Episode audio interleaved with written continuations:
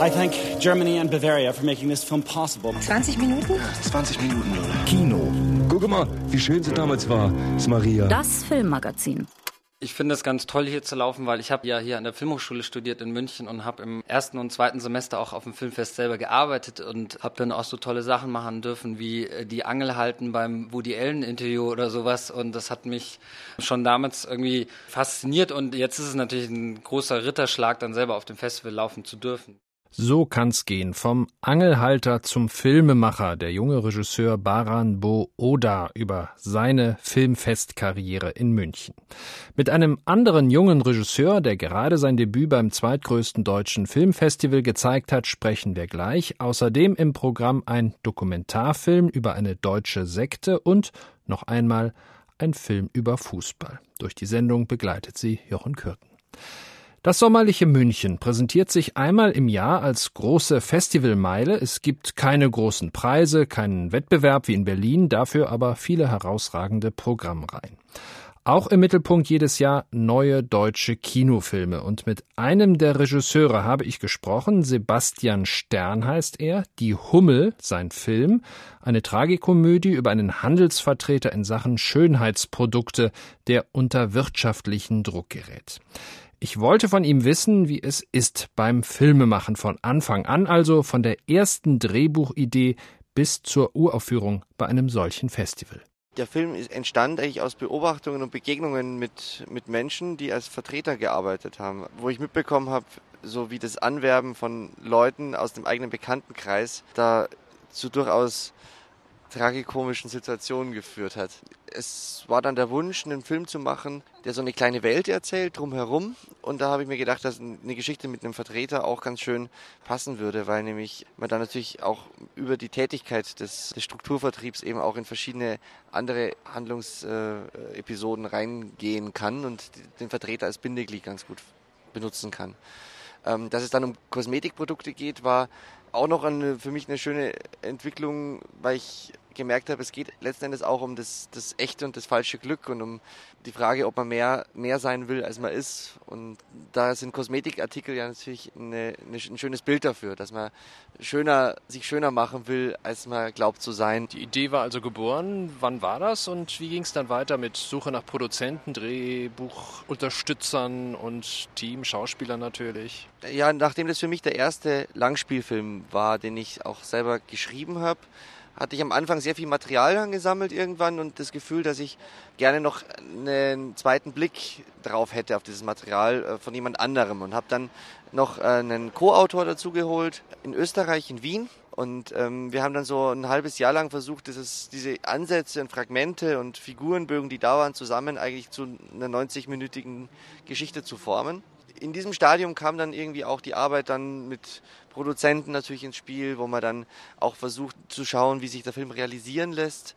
Was bei uns dann dadurch funktioniert hat, das, dass sowohl ähm, die, die Filmförderung äh, als auch das bayerische Fernsehen Interesse hatten, diesen Film zu machen mit uns. Dann kamen die Schauspieler dazu und irgendwie bekommt dann der Film natürlich irgendwann so eine Dynamik. Also man während dem Schreiben hat man oft natürlich die Angst, dass es den Film vielleicht gar nicht geben wird und dass die Arbeit, die man investiert, letzten Endes auch für die Schublade ist. Aber sobald dann der Film mal so einen, so einen, so einen Drive hat, wo dann Schauspieler zusagen und wo dann die, die Förderung zusagt und so, dann geht es eigentlich sehr schnell. Dann bekommt das alles so ein, so ein Tempo, wo man dann einfach auch Entscheidungen treffen muss und die aber auch gerne trifft, wenn man weiß, was man jetzt entscheidet, das ist auch hinterher im Film. Dann haben die Dreh Arbeiten begonnen. Dann wusste man also, dass es jetzt äh, losgeht und dass der Film jetzt auch keinen Zurück mehr äh, hat. Ähm, war das so, wie Sie sich das vorgestellt haben? Auch so von der Länge her, von den Dreharbeiten? Hat man dann so einen genauen Plan gemacht, den man dann einhalten musste? Ja, wir haben einen sehr pragmatischen Drehplan gemacht, der sich auch daran bemessen hat, dass es natürlich ein Low-Budget-Film ist, wo wir uns auch nicht jetzt leisten konnten, exzessiv viele Drehtage mit den hochkarätigen Schauspielern zu haben. Es gibt natürlich äh, Tage, wo man umplanen muss, weil irgendwas dazwischen kommt und sei es nur das schlechte Wetter. Aber ähm, was mir wichtig war, war, dass wir mit einem sehr kleinen Team gearbeitet haben. Also wir hatten ein Team, das eigentlich wesentlich kleiner war als bei einem richtigen großen Kinofilm-Team was uns eine gewisse Flexibilität und Schnelligkeit erlaubt hat, um auch auf Situationen zu reagieren und um auch spontan mit Vorhandenem zu arbeiten. Und ähm, ich glaube, dass es aber nicht nur Zugeständnisse waren an Schnelligkeit und Format oder so, sondern auch äh, letzten Endes auch eine ästhetische Entscheidung war, zu sagen, das wird kein Film, der, der die Ästhetik eines Hochglanzfilms braucht. Als der Film dann fertig war, letzte Klappe, dann beginnt die Postproduktion, Musik, Vertonung etc. etc. Ähm, wie kam es dann zum, zum nächsten Schritt? Immerhin die Einladung zum zweitgrößten deutschen Filmfestival? Wir haben den Film dann, als er so halbwegs fertig war, mal gezeigt, wo wir dann auch einen interessierten Kinoverleiher und eben den äh, Programmchef hier für die deutschen Filme am Münchner Filmfest dazu eingeladen hatten.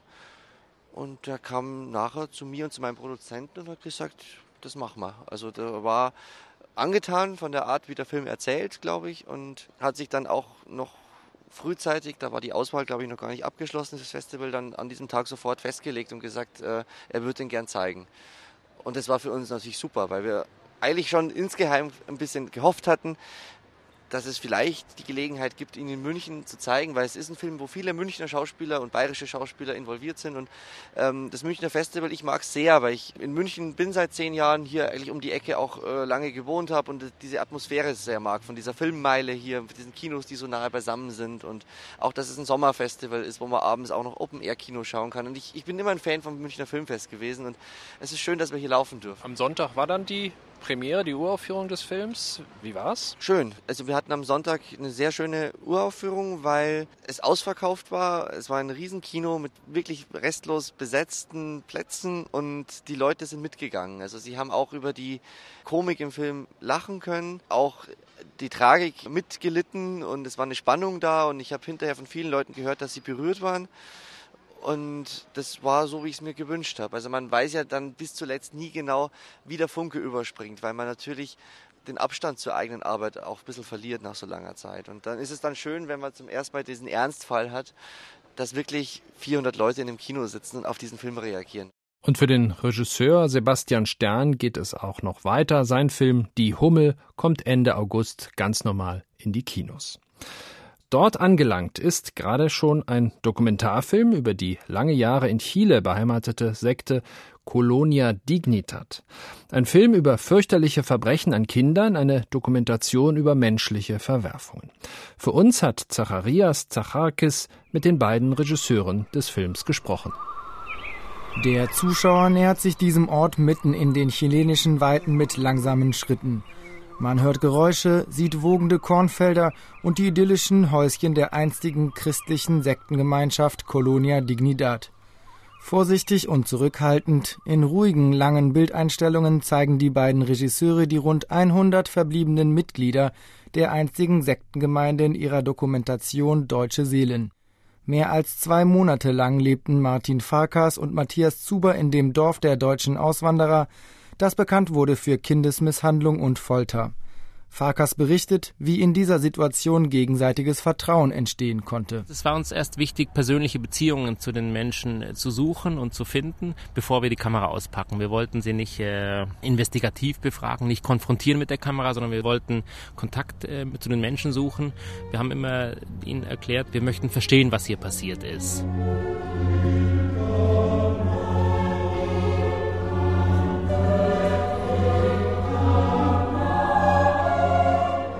Beiden Filmemacher bemerkten bei Opfern und Tätern nach und nach ein starkes Bedürfnis, über die Ereignisse der Vergangenheit zu sprechen. Kurt Schnellenkamp war Stellvertreter des einstigen Sektenchefs und hatte dessen pädophiles Treiben, wie die meisten Mitglieder der Gemeinschaft, zumindest geduldet, wenn nicht befördert.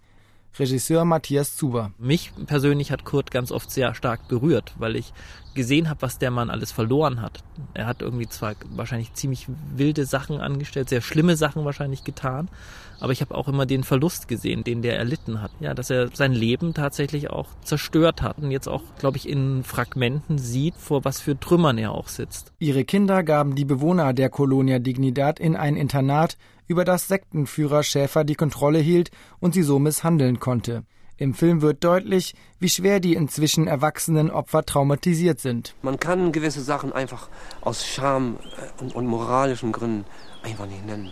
Ich weiß nicht, das wäre mir ein bisschen zu peinlich. Ja. Als Vater möchte ich das nicht. Ich weiß zwar, dass besonders meine eine Tochter sehr misshandelt wurde. Darüber spricht sie auch nicht. Um den Kindern die Erinnerung an die an ihnen verübten Verbrechen zu nehmen, verabreichten ihnen die Sektenmitglieder Psychopharmaka und folterten sie im Genitalbereich mit Elektroschocks. Dann verging nicht eine Nacht, wo man nicht mit, mit Strom aus dem Schlaf gerissen wurde.